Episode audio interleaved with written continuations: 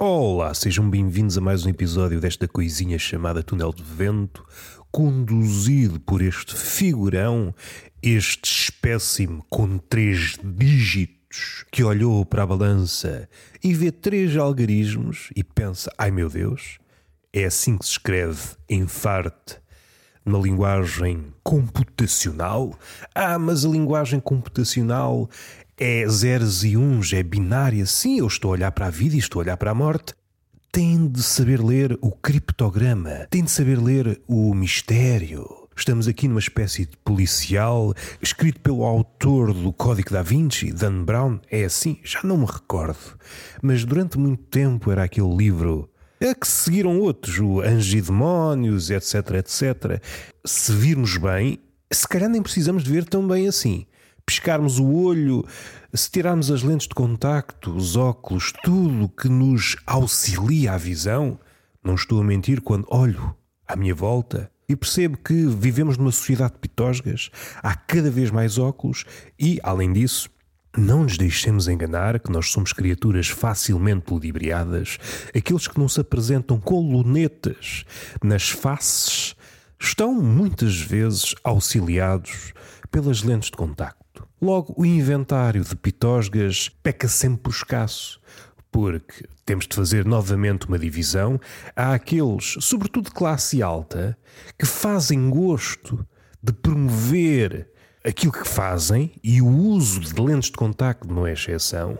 Bom dia, este é o meu podcast, diz o Beto, elitista, e uso lentes de contacto. Naquele dia perdi as lentes de contacto. Não devo utilizar as lentes de contacto, eh, porque as lentes de contacto, segundo me disseram, segundo vê nos livros das fábulas, é uma espécie de gata borralheira. Temos uma janela de tempo para as usar, caso contrário, fodem-nos a vista. E este lado venenoso, mas também arrisco o raciocínio, este lado humano começa por ser uma coisa e, envolvido um tempo, mostra a sua verdadeira face. Bem vistas as coisas, todas as coisas, perdoe uma redundância, e até posso pôr mais uma coisa, nós estamos a retirar do baú das coisas, coisa a coisa, até chegarmos a mais uma folha de pessoa. Pessoa, o Fernando? Não, uma pessoa genérica. Estamos em tempos genéricos, o pássaro serve para todos os pássaros, o mamífero serve para todos os mamíferos e já que estamos aí, eu sei que anda a saltar de raciocínio em raciocínio. Isto é só para muscular a mente. Estava a referir-me a quem usa lentes de contacto, como é difícil à exceção do Beto que faz questão de fazer alarde, eu cheguei aqui à taberna é só para fazer menção das minhas lentes de contacto. Elas eventualmente vão cair. E antes que elas caiam, tenham cuidado. Não pode haver samba nesta taberna, caso contrário, fico cego. O Pobretanas. O Pobretanas já pia de outra forma. Dentro dele tem a crença segundo a qual todas as coisinhas, todos os adornos, tudo que possa auxiliar é matéria para bullying. E desse ponto de vista, o Pobretanas tem alguma razão. Não tem toda, porque a razão é tentacular, ninguém a consegue agarrar por inteiro. A não ser que tragam uma armadilha de festo para fazer referência ao episódio 666, Mestre de Demónios, quando Hefesto já desconfiado que Afrodite o anda a trair, essa deusa da volúpia, ou melhor, deusa da cona irrequieta, é apanhada com Ares, deus da guerra, e aqui foi aqui, precisamente aqui, no decorrer dessas fodas sucessivas, que a guerra ganha um segundo sentido. Aqui há guerra. Muitas vezes, ou as vezes que foram, e todas elas foram demasiadas. Guerra já foi utilizado no sentido de fornicação nas letras de música, em princípio com aspas brasileira mas nasceu aí, nesse episódio circense entre afroditeares. Hefesto, Deus de uma cara, valha-me Deus, ou valha-me Zeus, para sermos mais corretos mitologicamente, Zeus sorri e fode mais uma pessoa vestido de ganso, e é preciso não descurar este aspecto Perdoem-me o salto, mas eu estou a fazer parkour intelectual. Fala-se muito das transições de uma coisa para a outra. Por exemplo, o dilúvio que está presente no Antigo Testamento já estava escrito por Platão, se a memória não me falha, em Timeu, só que em vez de Noé tem outro nome mais esquisito. Ou seja, há um transplante de um sítio para outro. Jesus foi beber a Hércules, salvo seja. Não há aqui interpretação homossexual na matéria, a não ser que nós queiramos, porque Deus é Pai, e é Filho e é Espírito Santo. Já que estamos aqui com Jesus na cruz, aproveitemos esta bela imagem para fazer pouco, que é das coisas que eu gosto de fazer enquanto cá estou. E mesmo quando for para o céu ou para o inferno, pergunto logo: é permitido apocar? É, ah, então estou nas minhas sete quintas e eu que nunca tive casa. O que é que me ocorre dizer? Labreguices. Porém, Jesus estava na cruz, ninguém se queixou. Ele não se queixou. Os fiéis não se queixaram. Os ateus não se queixam, mas fazem muito barulho. Agora, atualmente, devolvidos estes tempos todos, segundo se conta, foi para o céu, foi promovido, é? foi promovido, e às vezes vem cá. Aliás, está prometido o regresso, se bem que vai ser um regresso que não vai ser aplaudido, a não ser que nós tenhamos uma cabeça assim um bocado inclinada para a estupidez. Segundo se conta, virá para cumprir o apocalipse, para fazer o inventário, para fechar as contas. Porque aconteça o que acontecer, não conseguimos fugir ao fisco. Será amargo. Os fiéis, aqueles mais fervorosos, levam uma vida regrada segundo a senda do bem, entre aspas, porque é sempre um bem das 9 às 5. Fora desse horário, vamos praticar a malícia e praticam bem, porque a malícia precisa de praticantes. Uma malícia teórica é pecado. Mas dando alguns passos atrás, o Cristo na cruz não faz confusão nenhuma. Quem pinta ou faz, por exemplo, um crucifixo. Não há tristeza envolvida. Pode haver uma tristeza performática no sentido, ah, ele morreu por nós. Por mim não morreu, ainda não tinha nascido. Mas eu percebo, não vamos literalizar isto qual humorista da nova geração que olha para uma metáfora, põe o bigode da superioridade intelectual e pensa que ele às vezes também lhe dá para aí. O que é que há de mais intelectual para escavacar a metáfora? Vamos trazê-la para os terrenos da literalidade. Fica tudo maluco. O quê? A metáfora ou uma opinião ou uma piada duplo sentido, vamos literalizá-la e toda a gente aplaude porque o literal é a pátria dos estúpidos. E é onde eu estou a tentar encontrar casa. Mas é cada vez mais difícil, está tudo apinhado. Não se encontra um centímetro quadrado por habitar. Vamos respirar fundo, regressando ao tema que eu estou aqui no labirinto dos apartes. Jesus na cruz, não há problema. Piada! Sobre Jesus, ui, és um infiel. Quer dizer que Cristo quem diz Cristo diz Deus. Não há problema. Deus vê o Filho na cruz, não há problema. Não há uma linha na Bíblia, seja na Bíblia dita canónica, seja nos apócrifos, em que Deus diga: é pá, isto magoa-me ver o meu filho na cruz, porque ele vê tudo, ele não pode ter desculpa, ah, deixei passar. Ouvidos estes anos todos, supondo que estamos num sítio melhor, como dizem os influencers do positivo, estamos num sítio melhor, que no fim de contas são descendentes caquéticas da cabecinha de Cândido, aquela personagem de Voltaire, ou melhor, de Pangloss, porque se fossem de Cândido estavam a cultivar o jardim delas, mas elas não sabem cultivar. Caso fizessem a cada buraquinho, tinham que o filmar. Não dá para fazer uma horta nos moldes de influencer. É impossível, é impraticável. Está nos antípodas da eficácia. Epá, onde é que eu vou? Ah, estávamos no Cândido. O Cândido é esta frase final: cada um deve cultivar o seu jardim, mas de Pangloss, que é uma paródia à ideia de Leibniz. No caso de Pangloss, vivemos no melhor dos mundos possíveis. No fim de contas, já é uma paródia à de Leibniz, o filósofo. Mas a que chegou aos nossos dias é tudo é positivo, tudo é bom. Tente ver o lado bom das coisas. Isto é muito bonito, sim, mas está longe da verdade. Falta uma espécie de filho de Voltaire para parodiar dramaticamente estas palavrinhas. Para já revela, revela mesmo. É que revela fotograficamente a estupidez. No meu caso, o fotógrafo inspirado nestas palavrinhas de pós-Pangloss, devemos ver o lado bonito nas coisas. Ele está com a câmara na mão, pronto a disparar, porque eu sou uma presa indefesa na savana, dispara, eu desvio-me do disparo e não fico na foto. E é assim mesmo, mas ele depois tenta novamente, porque as câmaras estão cada vez mais sofisticadas e eu não consigo desviar-me da objetiva, mesmo sendo subjetivo nestas palavras, e fico capturado na gaiola da frame. Não é uma frame, caso contrário, vou parar desgraçadamente, à comunidade de cultura e arte. Fazendo aqui um à parte, eu ouvi, maravilhei-me durante a entrevista, tive pena porque não foi abordada com as pinças da Joana Marques ou sucedâneos. Ou a voz, porque o que ela faz não é algo inteiramente novo. Aquilo que ela faz é aquilo que os judeus faziam desde o início, começaram a comentar coisas. Bem vistas as coisas, perdoem-me a redundância, que eu estou aqui a patinar na mesma ideia, mas o comentário, uma coisa que já está feita, seja em livro, seja noutro formato, foi inventada pelos judeus. As vizinhas foram inventadas pelos judeus.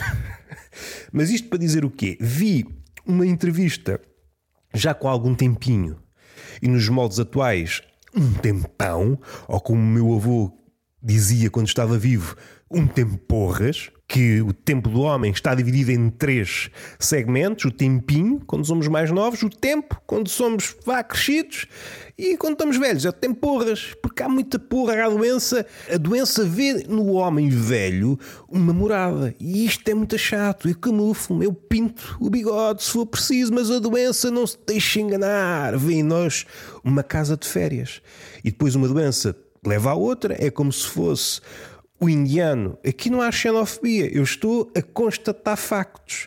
Que é a mesma coisa quando um português vai para fora. Tenta arranjar forma de pernoitar e de saborear, ainda que minguadamente, o sabor da civilização que é como quem diz ter uma casa. Ora, segundo os valores atuais, a não ser que tenhamos uma família ou conheçamos 500 pessoas para habitar 10 centímetros quadrados, não há possibilidade de ter teto. Não há. Não há. Não temos casa. Nós estamos numa fila com um telhado à espera do nosso cartão de sem-abrigo. Porque mais tarde ou mais cedo o preço aumenta e olha, porque já nem se põe essa questão de ou é casa ou é comer. Não, essa questão de comer, isso não interessa. Comer, isso é uma construção social. Há pessoas que se alimentam do ar e no meu caso nem preciso, porque eu sou asmático. Estou a racionar oxigênio. Se alguma vez o oxigênio acabar, não é por minha culpa. Não culpem os asmáticos. Nós andamos a racionar desde o início dos tempos moléculas de oxigênio. Eu acho um desrespeito. E eu gosto de falar de coração. Aquilo que as pessoas mais necessitadas ou mais gulosas de oxigênio fazem às plantas. As plantas, durante a noite, não param de trabalhar, parece que são chinesas trabalham, trabalham, transformam o dióxido de carbono em oxigênio. E nós, assim que acordamos, o que é que faz uma pessoa comum, à exceção do asmático, que é um bicho à parte? Respira fundo. O que é que aconselham nas redes sociais? Estás a ter um problema, respira fundo. Acabaste uma relação, respira fundo. Ah, acabaste uma série de 10, respira fundo. Planta passa-se da corneta, pá.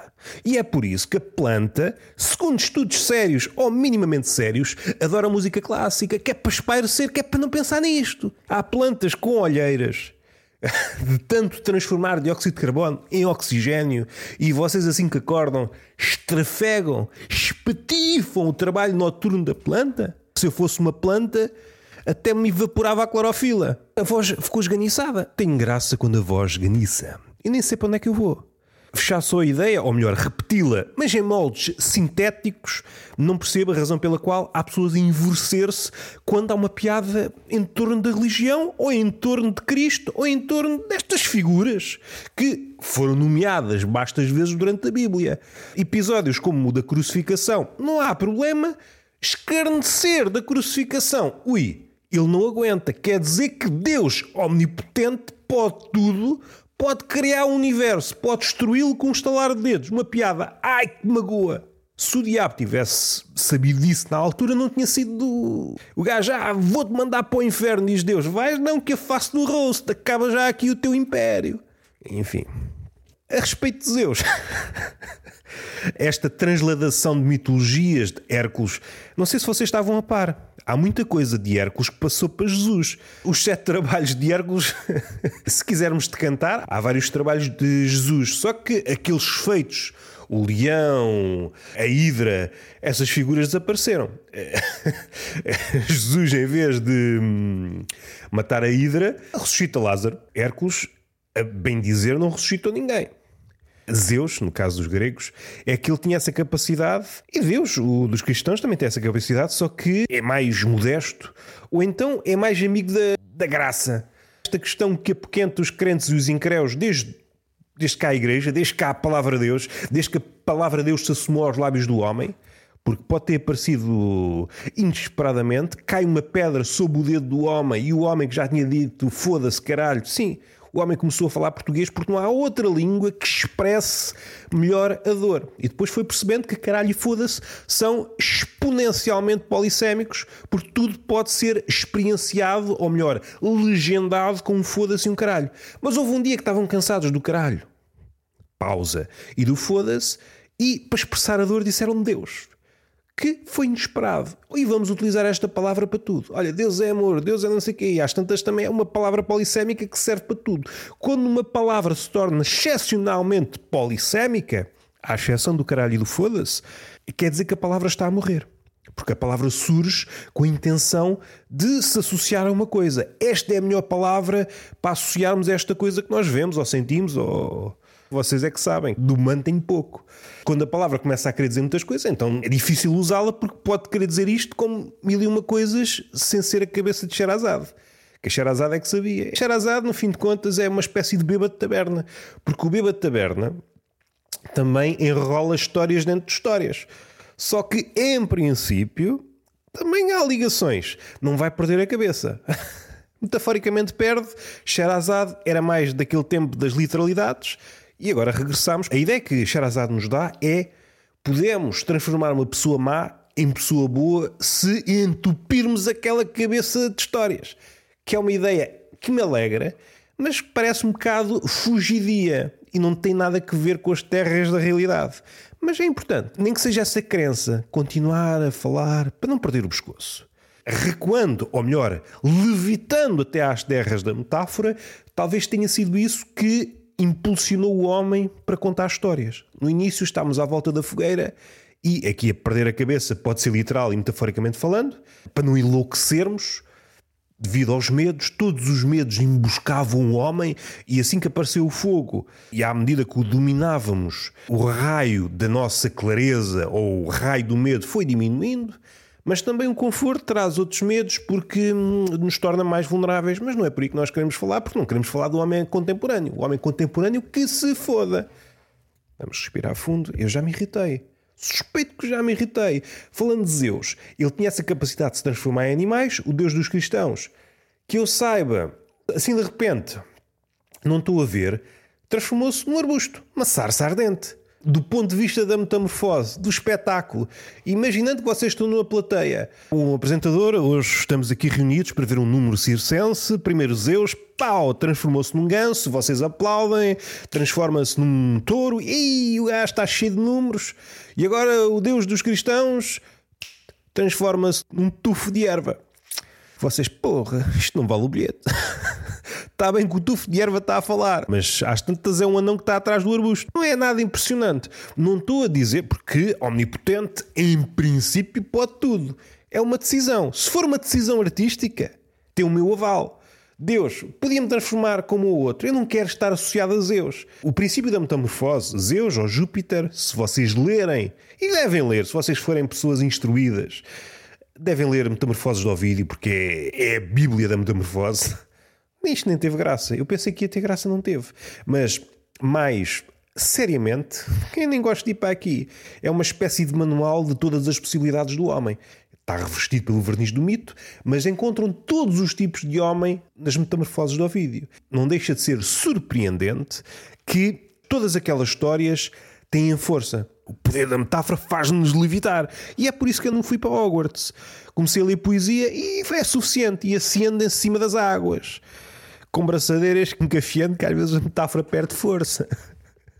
O que é que eu quero dizer? Porquê é que eu me estou a rir? Nem faço ideia. Nem faço ideia. Queria dizer, ah, a respeito de Zeus, o propósito da metamorfose era para pinocar. Não havendo a possibilidade de ele pinocar tendo a forma humana, ele estalava os dedos, um ganso, um touro e etc. E depois a coisa acontecia.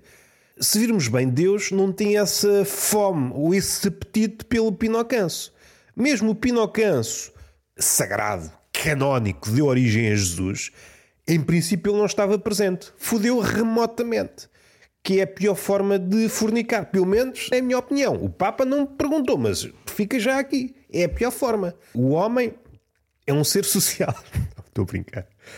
E é expectável, dado que há aqui uma ligação com Deus, vamos feita a imagem dele, quer dizer que Deus é antissocial, até para foder, prefere à distância. Há aqui esta clivagem entre os gregos, ou romanos, ou, ou outro tipo, ou mesmo os egípcios, em que o Deus, quando era no capítulo da fornicação, aproximava-se do homem. Muitas vezes, até nos outros capítulos, não queria nada com o homem, mas no capítulo da fornicação, vamos lá, que é para retirar prazer deste cadáver. Agora, Deus dos cristãos, nem para a fornicação me aproximo, só me aproximo, perdoem-me este verbo, que já é muito tenso.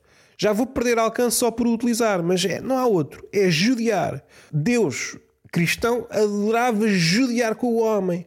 O exemplo de Abraão, estou aqui a escardecer do divino, do Altíssimo. Qual é o contrário de não? É Deus, porque é o Altíssimo. Do ponto de vista humorístico, o que é que tem mais graça? Um ser omnipotente transformar-se num ganso ou um ser omnipotente que se transforma num arbusto? Há aqui qualquer coisa engraçada. E até podíamos adocicar humoristicamente este raciocínio. Quando eu penso em Deus, penso logo em gato das botas. Se bem se recordam, vocês já foram criancinhas. Vocês já foram outras pessoas antes de utilizarem este bigode. E nem me refiro ao hipster, refiro-me à velha barbuda quando o gato das botas, diante do gigante que se transforma em muitas coisas, às tantas é uma linhagem, vem de Zeus, Deus e o gigante do gato das botas, ele pede: Ah, tu consegues tudo, converte lá num rato. E ele faz aquilo e o gato das botas pega no rato e vai para o bucho. Isto é o que podia acontecer com o Deus da sarça ardente. Parecia ali um jardineiro, acabava-se o Deus dos cristãos. Uma coisa é ser um touro. E Zeus fez isso porque ah, ainda não foram inventados os forcados. Posso estar aqui à vontade. É para dizer o quê? ainda não cheguei. Isto são só à partes para o verdadeiro raciocínio. Há estas cosmogonias ou estas mitologias que caem em desuso ou passam por outras superiores, se bem que há, como é que eu ia dizer, há remodelações, há deuses que passam de uma para outra, já deu o exemplo de Isis, continuava hum, ali numa espécie de segunda divisão dos deuses no tempo dos romanos, continuava, era o deus das putas, dos malditos. Por exemplo, Zeus facilmente tinha acesso a várias metamorfoses, imaginando que isto é tudo real. Não há razão para não ser. O episódio de Noé, ele estava a pôr animais, animais lá para dentro, Zeus transformou-se num animal qualquer. Olha, vou nesta, vou descansar um bocado.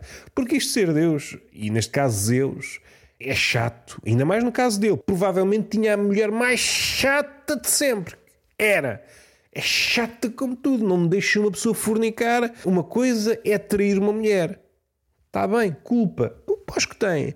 Outra coisa é trair uma mulher omnisciente. Façam o que vocês fizerem, ela sabe sempre. E isto, parecendo que não, talvez tivesse ali uma falha na omnisciência ao transformar-se num animal. O problema era, era a fornicação. Se Zeus não fornicasse, aquilo escapava-lhe do radar. E se calhar foi isso que Zeus fez. Metamorfoseou-se num ganso, entrou na arca e ficou lá. Olha, agora vou descansar aqui uns tempos. Onde é que Zeus está? Onde é que Zeus está? A água subiu, afogou a deusa, salve seja, e não disse afogou o ganso. Aqui não afogou o ganso. Percebem agora porque é que eu pus Zeus na arca?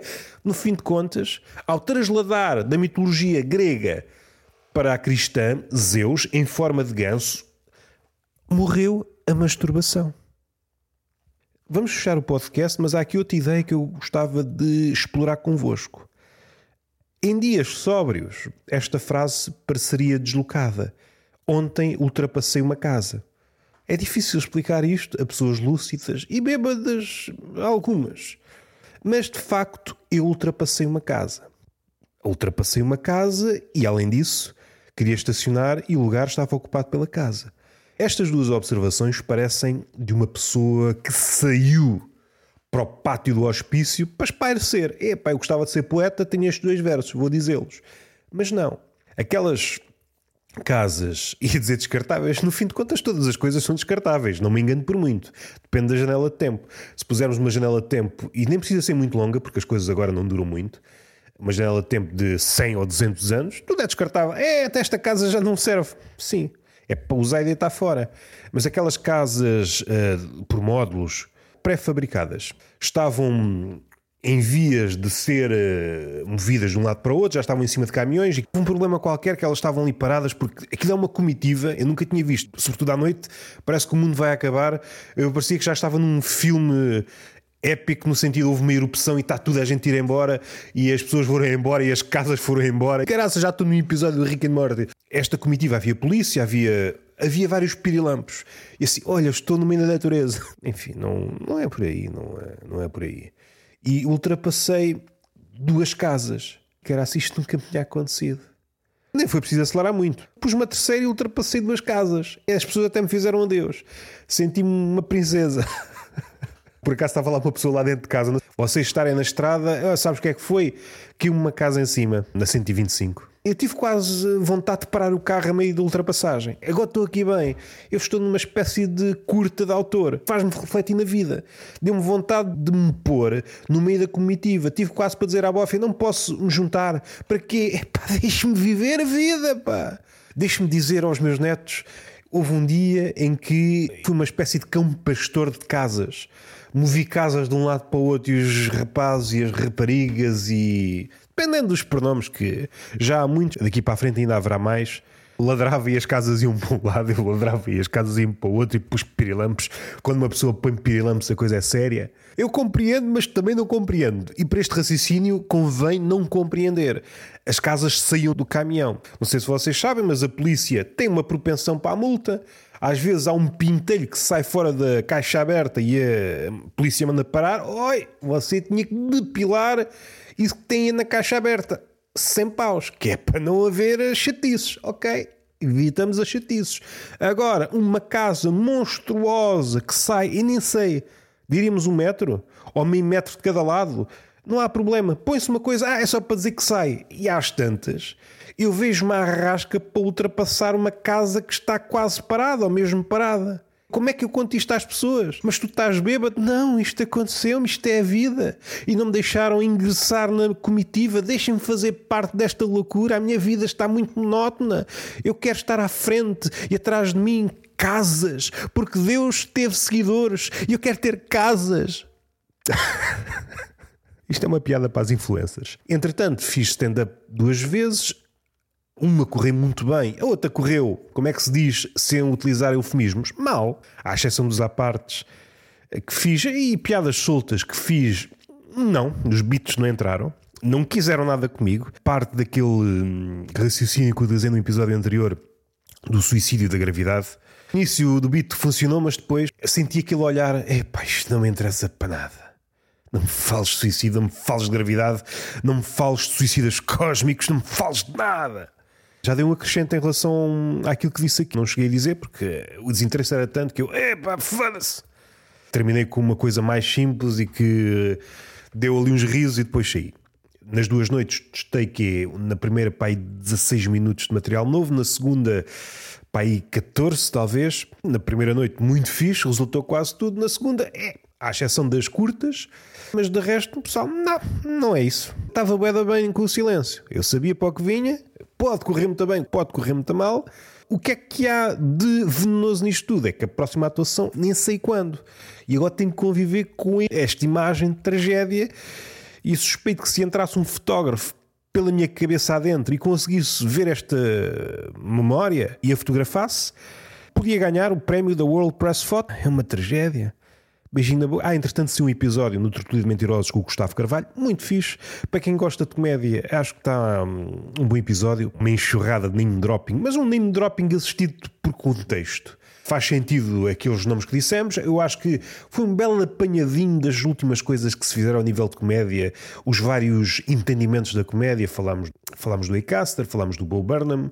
Creio que há novos entendimentos da comédia. Quanto a mim, o Acaster veio dificultar aquela questão que parecia estava a ser resolvida. Quanto a mim, hum, erradamente, a questão da genuinidade, da espontaneidade no stand-up só pode ser assim e o Acaster, hum, se calhar não. Se calhar não. Nanette e os seus discípulos, para o bem e para o mal, há muitos discípulos da Nanette. O Bo Burnham, outra visão. Está feito. E porquê é que estou a esganiçar? É porque está mesmo a acabar. Beijinho na boca, palmada pedagógica numa das nádegas e até à próxima.